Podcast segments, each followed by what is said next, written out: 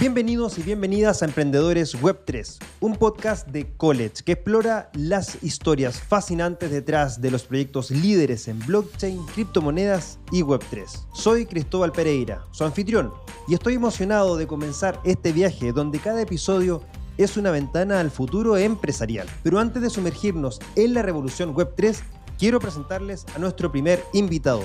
Es un visionario en el espacio de la tecnología descentralizada, Bitcoin cofundador y CEO de Velo, una wallet que comenzó en Argentina y ha conquistado varios países de Latinoamérica, alcanzando ya más de un billón de usuarios. ¿Cómo lo lograron? ¿Cómo crearon Velo? ¿Cuál fue su experiencia anterior con Bitex? ¿Cómo lograr desarrollar un producto como Velo? Todos y cada uno de estos temas fueron tocados en esta conversación que tuve con Manu. Antes de ir a la conversación, recuerda suscribirte a este canal, seguirnos en nuestras redes sociales para que estés atento a todos y cada uno de los episodios que tenemos en Emprendedores Web 3. Así que sin más preámbulo, vámonos entonces a esta entretenida conversación con Manu.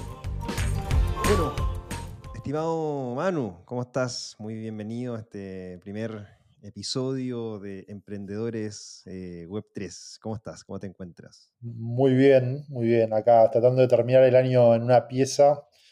Eh, un año de mucho aprendizaje, mucha crisis, alegrías y llantos. Pero bueno, es parte de la vida de emprender, ¿no? También. bueno, eh, creo que, a ver, primero que todo, ¿por qué ¿Por qué te invité como primer invitado a este, a este programa? Porque, si no me equivoco, creo que fue la primera persona que cuando yo partí en, esta tecnología y empecé a aprender y, ver y conocer y qué estaba pasando en Latinoamérica, me acuerdo que fue de los primeros eh, emprendedores que vi que ya estaba trabajando con esta tecnología. Em, cuando estaban desarrollando Vitex, si no me equivoco, era la, plataforma ahí que, estaban haciendo ahí de, con bitcoins, ¿cierto? Conectando bancos, permitiendo pagos, remesas con, bancos desde Argentina, lo encontré desde ya súper interesante. Y, desde esa época, que estoy hablando 2017, 2018, ¿tiene que haber sido? Sí, sí, empezamos en 2014 y estuve ahí hasta 2020. Claro. O sea, imagínense, ya aprendiendo con Bitcoin 2014, hoy día 2023 con, con, con Velo, eh, o sea, ¿Quién más con esta tremenda experiencia de casi 10 años emprendiendo con esta tecnología para este primer capítulo? Así que quiero partir em, con una pequeña eh, pregunta inicial, ¿cierto? Y es, ¿qué te llamó la atención de 2014? De decir, oye, eh, con algo que ni siquiera estaba quizá en el radar de muchas personas, empezar a trabajarlo no solamente de un punto de vista como usuario de, de Bitcoin, sino que ver y montar un negocio sobre, sobre esta tecnología?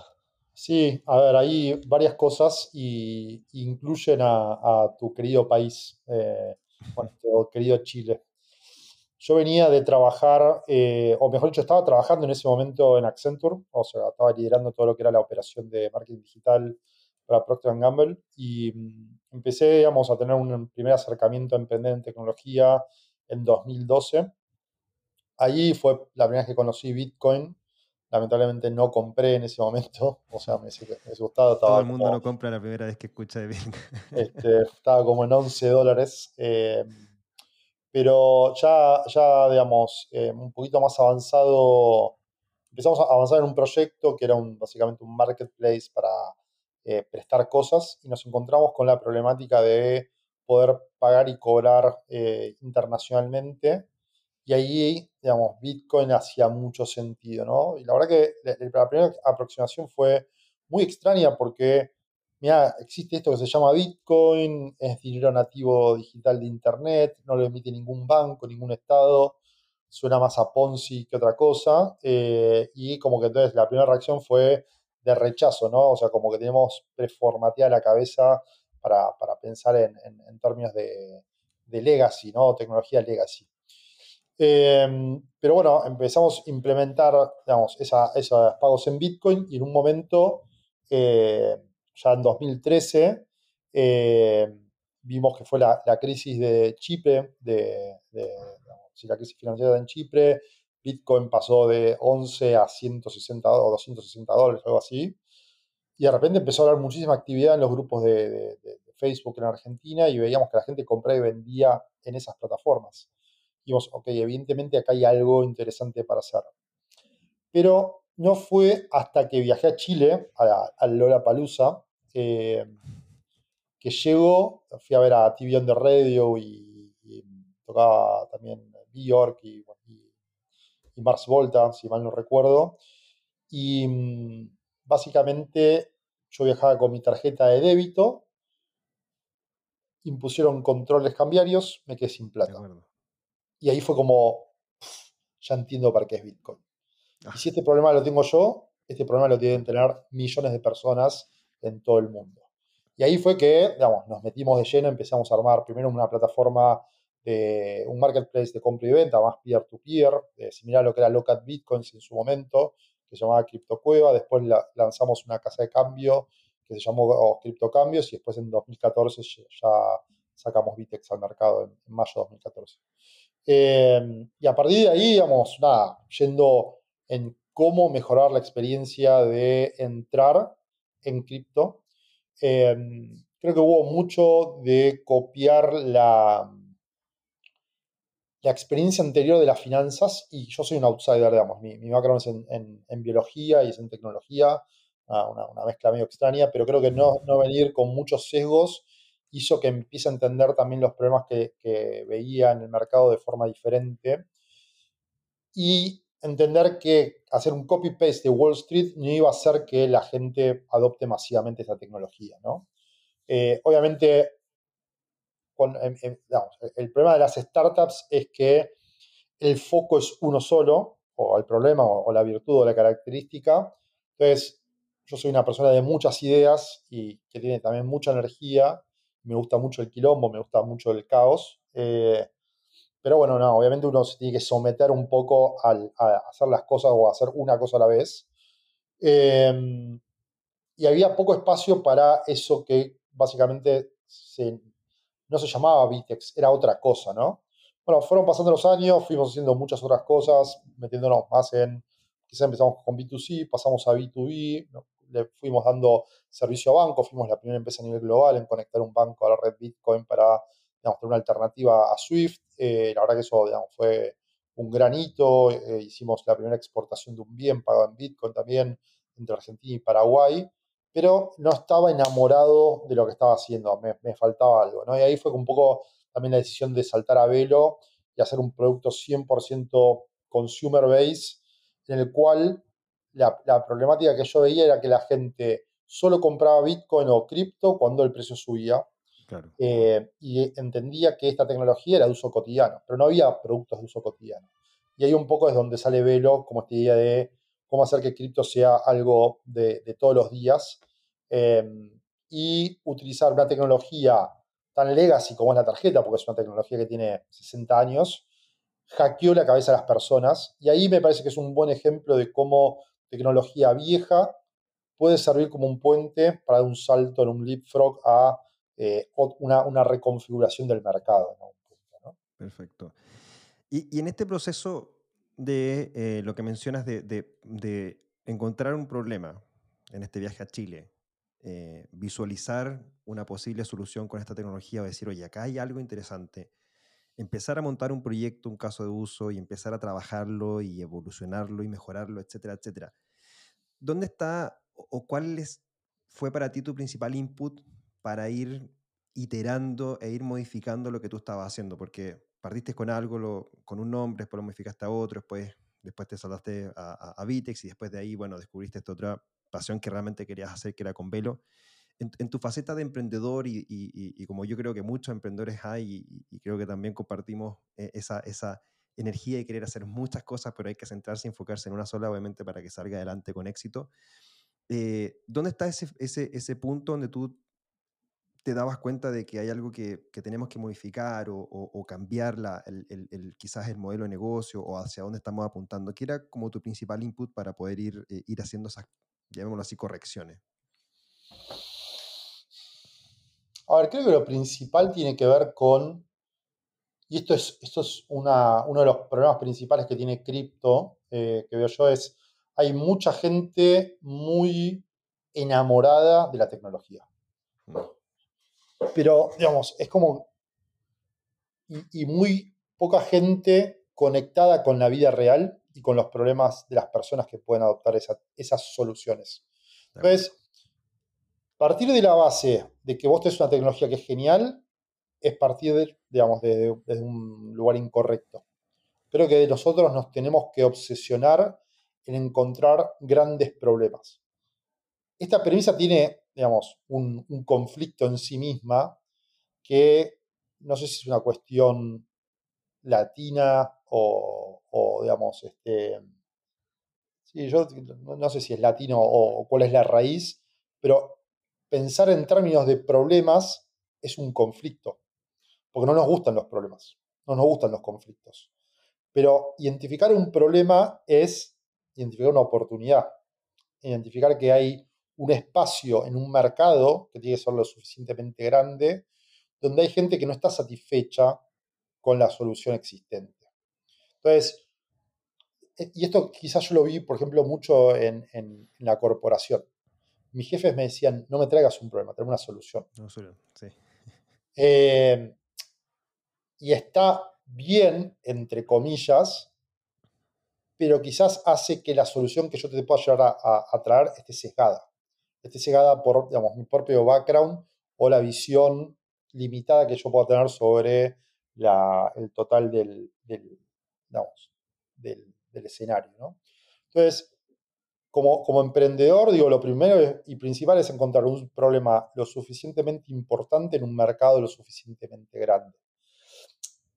Eso no significa que vas a ir y vas a dispararle con un misil a todo el mercado al mismo tiempo, sino que tenés que ir y segmentarlo al nicho del nicho del nicho del nicho, donde realmente ese, ese, resolver ese problema puede ser life changing, ¿no? O sea, les puede cambiar la vida a esas personas. Entonces, y, hago, si quieres, una, una, utilizo a Velo como ejemplo, ¿no?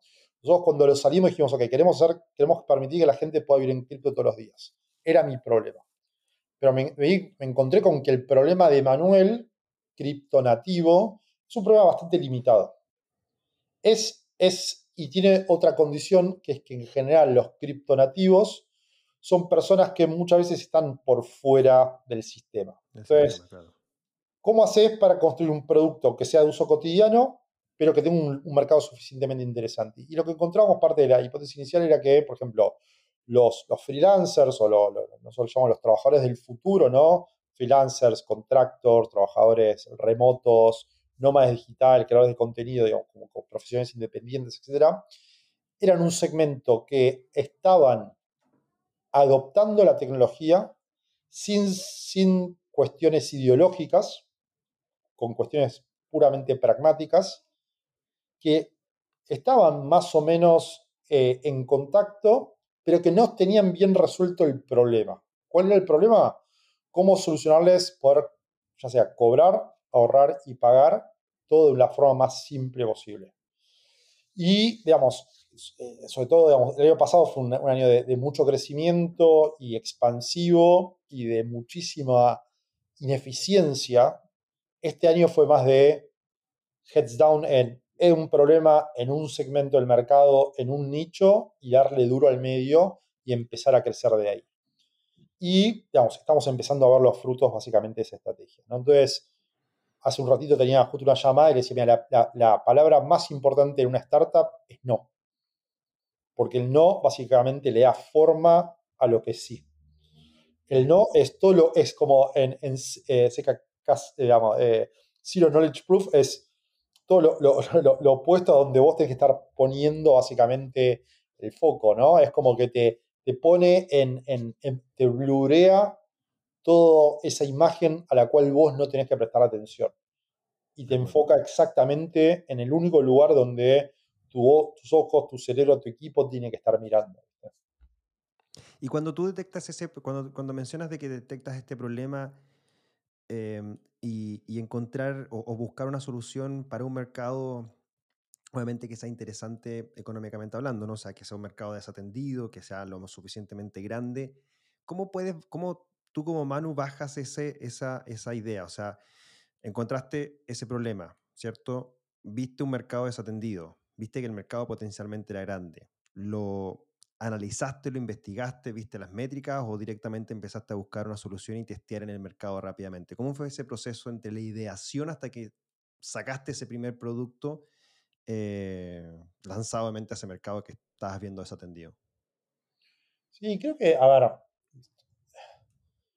es muy difícil partir de data, ¿no? O sea, porque hay, la, la, data esa también puede estar sesgada, toda esa información. Puede ser información vieja también. Entonces, yo creo que, y esto es quizás inherente al emprendedor, el emprendedor nace de una hipótesis, ¿no? Eh, entonces, vos tenés que definir al menos un punto de partida, que el tiempo después te puede decir si, es correcto o incorrecto, pero creo que el tiempo igual data es el que te dice si estás correcto o incorrecto. Pero no está mal arrancar de una hipótesis. Creo que lo importante es arrancar y generar la mayor cantidad de información posible y iterando producto, hablando, o sea, sobre todo hablando con el usuario. O sea, el usuario es el que te va a estar diciendo básicamente cuál es ese problema. Después tenés que constatar con data y cruzar con diferentes fuente de información si ese problema es lo suficientemente grande. Que no sea que te están diciendo que quiero que todos los botones de mi camisa sean rojos, cuando en verdad nadie, más está usando camisas y todo el mundo usa remeras. Entonces, eh, la información de los usuarios, las entrevistas que puedo hacer, los formularios de, feedback, de, encuestas, son importantes, pero tiene que haber un corte, un prisma por el cual vos pasás esa información, ¿no? Em, y yo creo que la mejor forma de, aprender y tomar buenas decisiones es moviéndose, es generando información.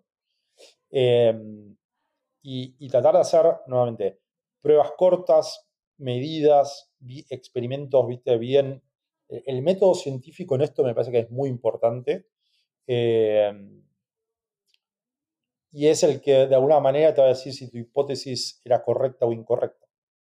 Pero si vos solamente utilizás tu intuición como timón para tomar decisiones, quizás vas a acertar una, dos, tres veces. A la cuarta vez posiblemente vayas a fallar. Mm. Em, y, puede ser catastrófico también, ¿no? Porque también uno se va, uno muchas veces termina siendo su propia campana de resonancia, ¿no? Uno eh, tiene como ese, eh, el, sesgo del, sobreviviente, ¿no? Eh, y eso, digamos, es realmente muy peligroso. Sí, sobre todo porque, claro, uno se sigue su lógica, su, su, instinto, finalmente termina cerrándose y sesgándose a lo que uno piensa y que es totalmente diferente a lo que el mercado te está también diciendo. Y por ahí, obviamente, lo, es lo complejo y lo que no te permite avanzar. Claro, quizás en una, dos iteraciones te permiten un nicho muy específico, pero ya cuando quieres escalar e irte a un nivel más más grande, más mainstream, ya ahí puede ser que obviamente ese instinto no, eh, no, no, no, juegue a favor tuyo y termine por eh, generándote un problema eh, en una buena idea, en un buen producto, y el no abrirte y sesgarte a tus propias ideas te va a generar ese, ese, ese problema. Y, cuando desarrollas todo este proceso de iteración, de contacto, de, de feedback finalmente, en el caso tuyo y en tu experiencia personal, ¿cuánto tiempo te tomó llevar desde... Yo, sé que nunca hay un producto perfecto para un emprendedor, siempre encuentra falla y lo, va mejorando, pero ¿dónde está ese, ese instante en el que tú partiste con esa hipótesis y la validaste finalmente con el mercado para tener ese producto ya funcional andando en etapa cero? ¿Te tomaste más o menos cuánto tiempo fue el que te llevó a llegar a eso? A, ver, fue, fue raro porque digamos, yo arranqué a hacer esto en 2020 y fue un año extraño, ¿no? O sea, la verdad que... También. Eh, no sabíamos si nos íbamos a morir todos o, o íbamos a convertirnos en alienígenas. Entonces, como que la verdad que era, estaba bastante raro. También fueron, eh, nada, siete años de trabajo y yo 2020 como que me lo tomé muy tranquilo. Así que esa media máquina, te puedo decir que me, me puse más las pilas a partir de septiembre en adelante cerramos una ronda de inversión, empezamos a contratar equipo y de, si querés, de enero a, en, en, julio lanzamos una beta, en agosto lanzamos una beta mejorada y en septiembre que, como que lo abrimos al público. Y acá me parece que el aprendizaje más grande es, y, este quizás es, es, una industria compleja, porque en finanzas digo, no, no, no, no cualquier cosa puede salir a producción, ¿viste? Y en Web3 peor todavía, o sea, realmente cuanto, cuanto menos cosas rompas, digo, mejor va a ser el producto en algún punto, ¿no? Pero eh, em, creo que lo importante es tratar de lanzar lo más rápido posible, eh, justamente para probar en producción que tu hipótesis es correcta o no es correcta. Em, ¿Cómo, digamos, a ver, todo, ¿viste? Hay, hay, mucho, ¿cómo decirlo? Uno sabe, uno sabe cuando la cosa se mueve, ¿no? Eh, o bueno, con el tiempo uno quizás aprende a, intuir un poco mejor cómo viene, digamos, esas curvas de crecimiento.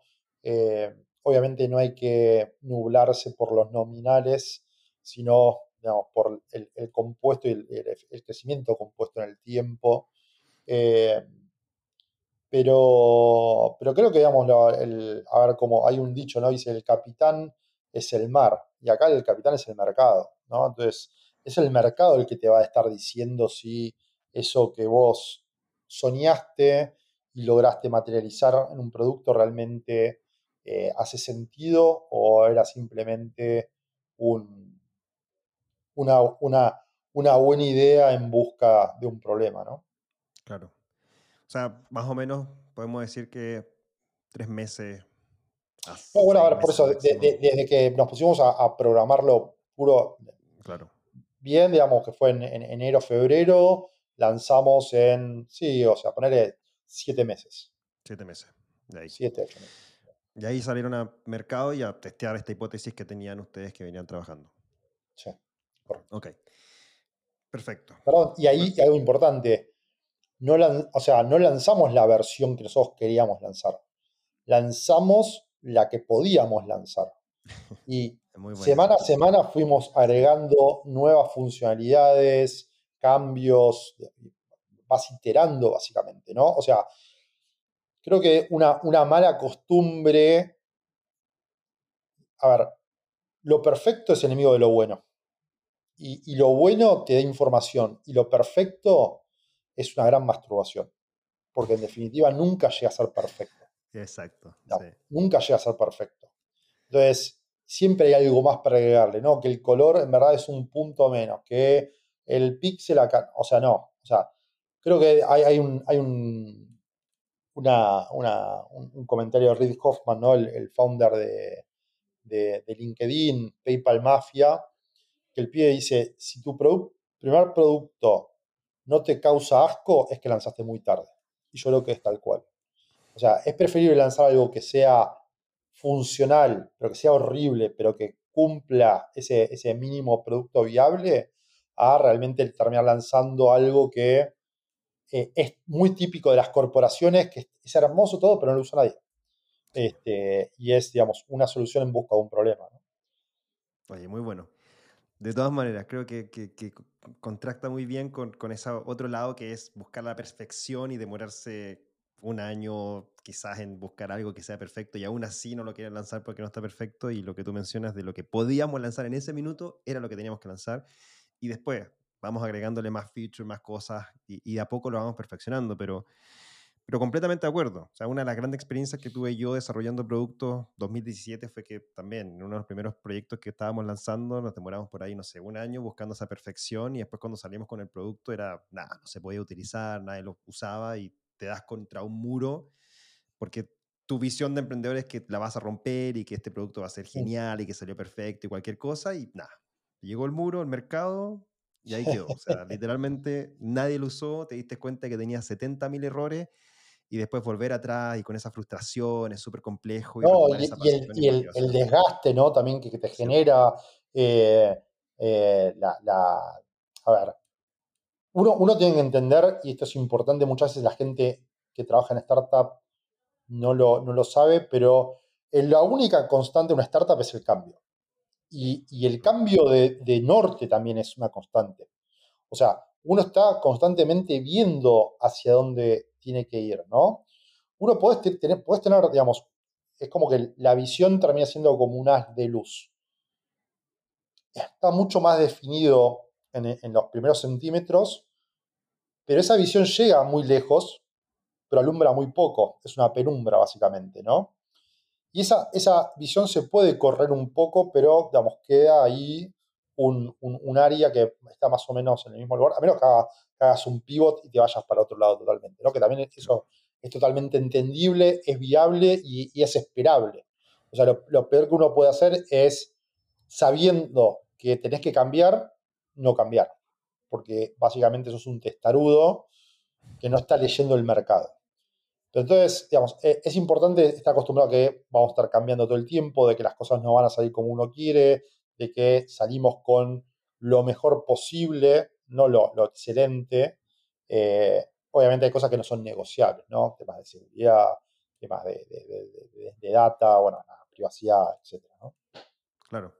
Ahora, me parece muy bueno esta parte como de, de, encontraste un, problema, buscaste una solución, fuiste a testear rápido al mercado, eh, tienes que salir con lo que tengas disponible y rápido, ¿cierto? Nada es perfecto y obviamente no puedes buscar la perfección.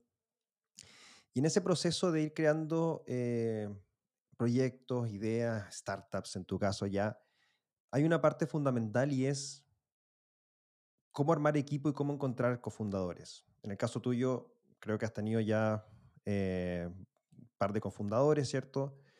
¿Cómo, cómo ha sido ese, ese trabajo de encontrar? ¿Cómo encuentras ese feeling? ¿Te, ¿Te, equivocaste? ¿Acertaste? ¿Dónde está ese trabajo? Porque creo que es fundamental, porque por mi caso en particular creo que hay muy buenas ideas que uno puede desarrollar, pero necesita un cofundador o cofundadores que te ayuden a empujar esto hacia adelante y creo que es mucho más efectivo ir con cofundadores que ir solo en un proyecto.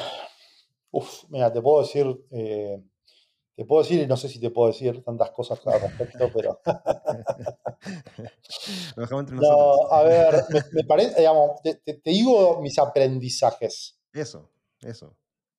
Los o sea, los cofundadores, yo creo que son indispensables. Me parece que el número ideal de personas para cofundar una empresa son tres idealmente uno de ellos tiene que ser técnico. Exacto, técnico, de acuerdo. Digamos, y,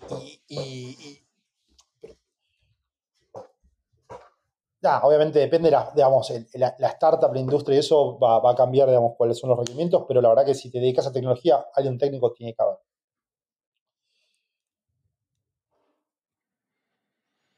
Como con, o sea, creo que en algún punto es muy similar a un matrimonio esto. En el sentido de que vos no te vas a casar la primera semana que conoces una persona.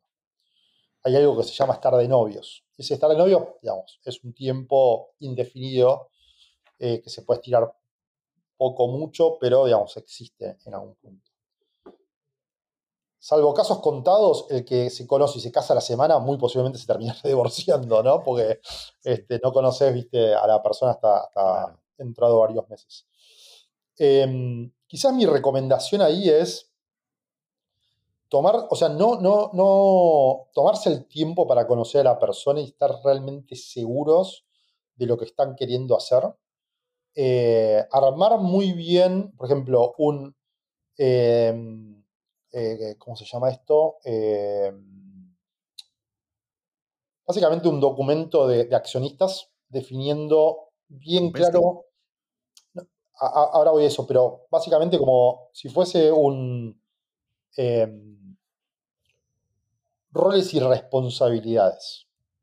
Yo, Manuel, me voy a encargar de esto, de esto, de esto. voy a estar haciendo esto, vos vas a estar haciendo esto. Y tiene que hablar, obviamente, complementariedad en eso. Si todos hacen lo mismo, si todos son CEOs, la compañía no va a ir a ningún lado. Y después el tema del vesting. Yo había leído hace un tiempo y dije, ah, son unos exagerados, y me parece que tiene bastante razón. El vesting que se plantea inicialmente de cliff de un año y vesting a cuatro años no es correcto. El vesting debería ser de por lo menos 7 a 10 años. Porque recién al, segundo año, que cuando empiezas a comer mierda de verdad, te das cuenta del tipo de persona que tenés al lado. Cuando empezás a comer mierda, tu socio lo puedes echar, renuncia, eh, no sé, le cae, te enteraste de que tenía una demanda por maltrato infantil. somos humanos y somos muy diversos y tenemos background y un montón de cuestiones. Entonces, creo que darle tiempo a las relaciones me parece muy sano, sin que eso tenga un perjuicio sobre la empresa. O sea, acá lo más importante que uno tiene que cuidar, básicamente, es obviamente a las personas, pero entender que estamos con una misión y hay que cumplir la misión. Y para poder cumplir la misión necesitas tener una estructura, que va a ser una estructura corporativa. Y, digamos, parte, digamos, del, funcionamiento o la palanca que vos tenés como fundador, básicamente son las acciones, son los votos. Entonces, no es cuestión de, no quiere decir que, digamos, en, mientras vos vas arrancando y ya, ya digamos, el, proyecto está funcionando, vos puedas hacer una redistribución de acciones, pero lo importante es no regalarlas al principio. Entonces, eso para mí es muy importante. Entonces, si están planteando vesting, lo haría incluso 7 a 10 años. No, es un montón. Digo, ¿sabes qué? Es un gran salvavidas. Porque, nuevamente, vos no sabés qué es lo que va a pasar. No, bueno, pero mira si me echan al año. Y bueno, significa que no estabas hecho para la empresa esa. Claro. ¿Entendés? Y ahí es poner a la empresa por sobre las personas también. Eh, y es totalmente normal, digo, es, normal que la gente se vaya o que la vayan. Tenemos que normalizar ¿no? la, liquidez de recursos. Lo que no puede ser es que, digamos, queden empresas que fundan empresas porque, viste, los socios no pueden ponerse de acuerdo. Porque la verdad que ahí sí hay muchísimo recurso tirado a la basura, ¿no? Mm. De acuerdo. Muy buenos, muy buenos insights y, cómo ha sido tu experiencia y, puntos relevantes para aquellos que nos escuchen de cómo buscar también esos, esos cofundadores y cómo trabajarlos en, ese aspecto. Estoy de acuerdo que, un CTO o alguien técnico, obviamente en un rubro de tecnología, tiene que ir sí o sí.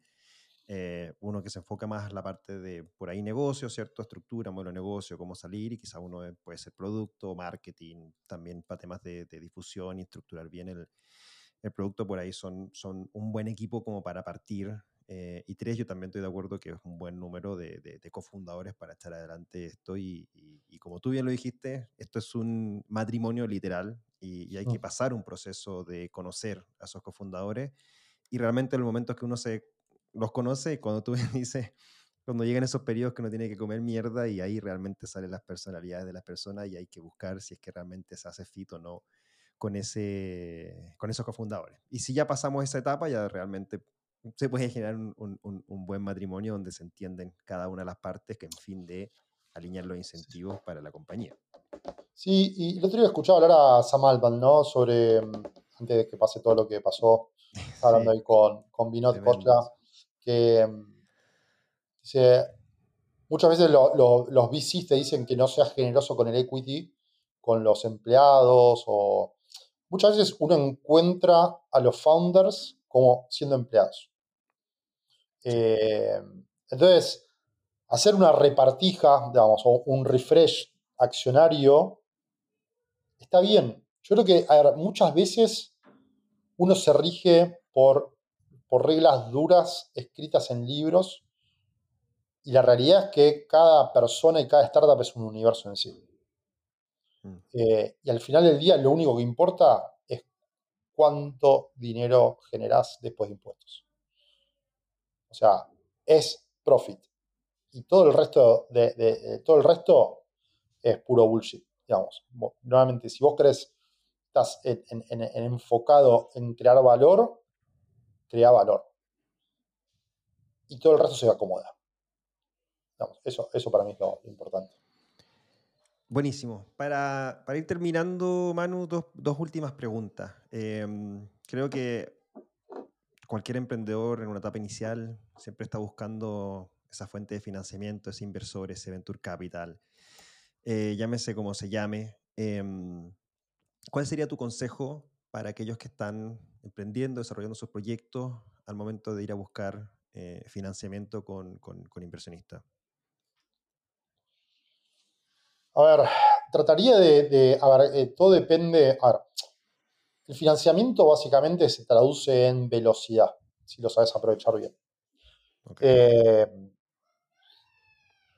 o, digamos, depende nuevamente del tipo de empresa.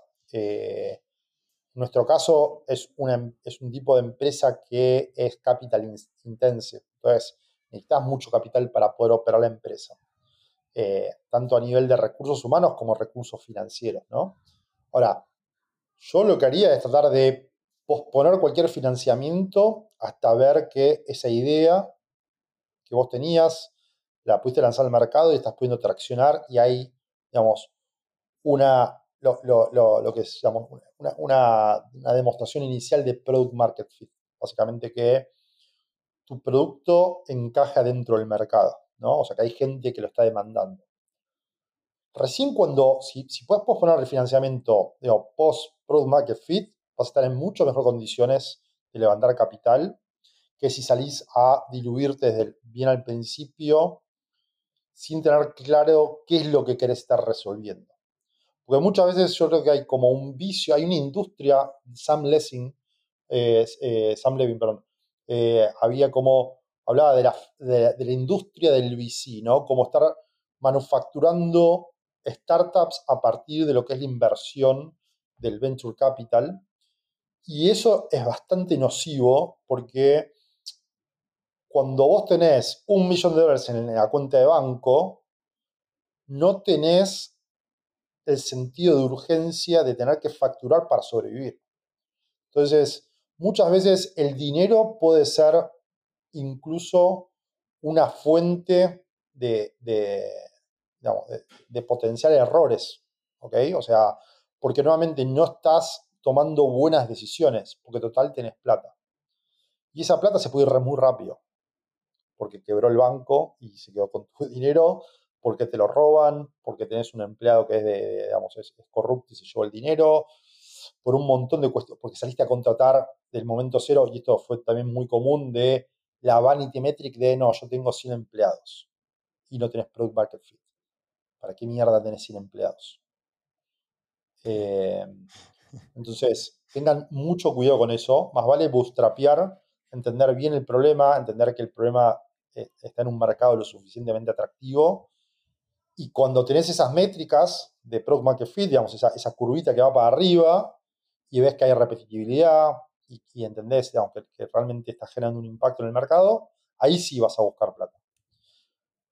Creo hay, hay como, ahí hay una, una, regla, un rule of thumb que se le dice que es, y, y me parece muy válido, es primero anda a buscar a dos o tres o cuatro o cinco ángeles inversores que sean los que te van a extender tu red. ¿No? Pero esos, digamos, esos ángeles inversores tienen que ser personas que sean de tu industria, que entiendan el problema, que sean referentes, que te hagan signaling básicamente de que ellos confían en vos y cómo vas a ejecutar, para después ir a fondos de inversión que van a confiar en vos como emprendedor, que comparten tu visión, que creen que es un problema lo suficientemente grande para resolver.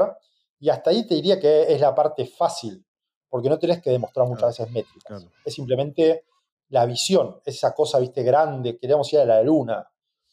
Eh, si vos mostrás convicción, profesionalismo, eh, carácter, e, esa ronda la vas a conseguir, ese primer medio millón, un millón, lo que sea que estés buscando. Después ya una serie A es métrica, métrica, unit economics, digamos, entender muy bien a tu usuario eh, y, hacer, digamos, ese fine tuning básicamente eh, necesario para decir, ok, listo, yo con medio millón logré tener 50 mil clientes, si busco 5 millones voy a poder extrapolar eso y crecer y expandir a el mercado, bla, bla, bla, y contar toda esa historia de, de crecimiento, ¿no? hay, hay, una, hay, hay toda una matemática, justo ayer estaba viendo, hay una matemática, ¿no? De qué es lo que cada VC busca en, en, cada empresa en cada momento y cómo, o sea, básicamente ellos tienen un fondo que lo tienen que invertir por lo menos en X cantidad de compañías y saben que una es la que les va a pagar el fondo. Significa que si levantaron 100 millones de dólares, invirtieron en 100 empresas un millón de dólares, hay una que va a ser un unicornio y les va a pagar los 100 millones de dólares para que se los puedan volver al, a, su, a, inversor, al limited partner. Entonces, eh, nada, o sea, es, hay que entender también esas matemáticas, esas heurísticas de cómo funciona el venture capital antes de meterse a, salir a buscar financiamiento. ¿no? Sí, sí. Peter Thiel, From Zero to One, el libro de, que habla de ese uno que va a pagarte todo el fondo finalmente y cómo la lógica del venture capital funciona. Muy buen libro. Para terminar y muy rápido, Manu, eh, vi que en tu, en tu eh, respuesta generalmente utilizabas varios eh, emprendedores, ¿cierto? Y en ese sentido, ¿cuál sería para ti una, no sé, libro, video, serie, lo que sea que quieras recomendarle a los que nos estén escuchando, que te haya marcado y que te haya agregado valor eh, en tu faceta de emprendedor? Mira, este año empecé a leer mucho audiolibro. Eh, hace poquito, bueno, ahora estoy leyendo Crossing the Chasm, o sea, cruzando el, abismo, muy buen libro. Eh, leí hace poco Can't Hurt Me de David Goggins, un manija eh, tremendo, eh, un SEAL, un enfermo mental. Eh, uno muy bueno que se llama El sutil arte de que te importe un carajo, para acomodarte un poco las ideas. pensar rápido, pensar despacio, está bien, me pareció un poco redundante. Uno que me encantó, que leí este año, es Romper la barrera del no, o en inglés eh, bueno, se me, disparó. Eh, ahora, em, Go to Yes, algo así se llama, creo. Eh, pero bueno, estuve sí, leyendo ahí bastantes libros de, sobre negociación, que me parece una, una gran este, digamos, área para, para, especializarse. Y después Trillion Dollar Coach, que también me, me gustó bastante. Buenísimo. Vamos a dejar todos los libros que ha recomendado Manu también en la descripción. Varios de ellos también los tengo ahí, los he leído y estoy ahí con mi lista de, lectura también que, voy a estar compartiendo varios de ellos, un resumen en el canal de YouTube. Así que nada, Manu, te quiero agradecer por, tu tiempo, tu disposición. Eh, si hay algo más que quieras finalmente agregar para despedirte. No, no, ahí, bájense velo y úsenlo y me dan, me dan feedback que, que me viene súper bien. Y, nada, espero ahí también estar dentro de poco ya en Chile también. Sí. También no más marcados. Así que nada, ahí, metiéndole, dándole duro. Excelente. Así bueno. Vale. Bueno, Cris, muchas gracias por la invitación. ¿eh? Saludos a todos y, y, a emprender. Vale, exactamente. Muchas gracias a todos. Nos vemos. Adiós. Antes de terminar, déjame explicarte por qué creamos el podcast de Emprendedores Web3. Y es que muchos emprendedores ya han dado el salto en esta naciente y creciente industria Web 3, no solamente a nivel global, sino que también en Latinoamérica. Y queremos que a través de este podcast más personas puedan emprender en esta industria. Y es por eso que invitamos a estos emprendedores para que nos cuenten sus historias, sus éxitos y sus fracasos, para que de esta manera puedan inspirar a más emprendedores, más emprendedoras, a que crucen y se lancen en el mundo del emprendimiento Web3. Si este podcast te parece valioso, te agradecemos si te puedes suscribir en nuestro canal de YouTube, Spotify o Apple Podcast. Déjanos un review o déjanos en comentarios qué te pareció y si hay por ahí algún invitado o invitada que te gustaría tener en este podcast. Y también, obviamente, si te parece valioso, compártelo con quien estimes pertinente. Muchas gracias y nos vemos en un próximo episodio de Emprendedores Web 3.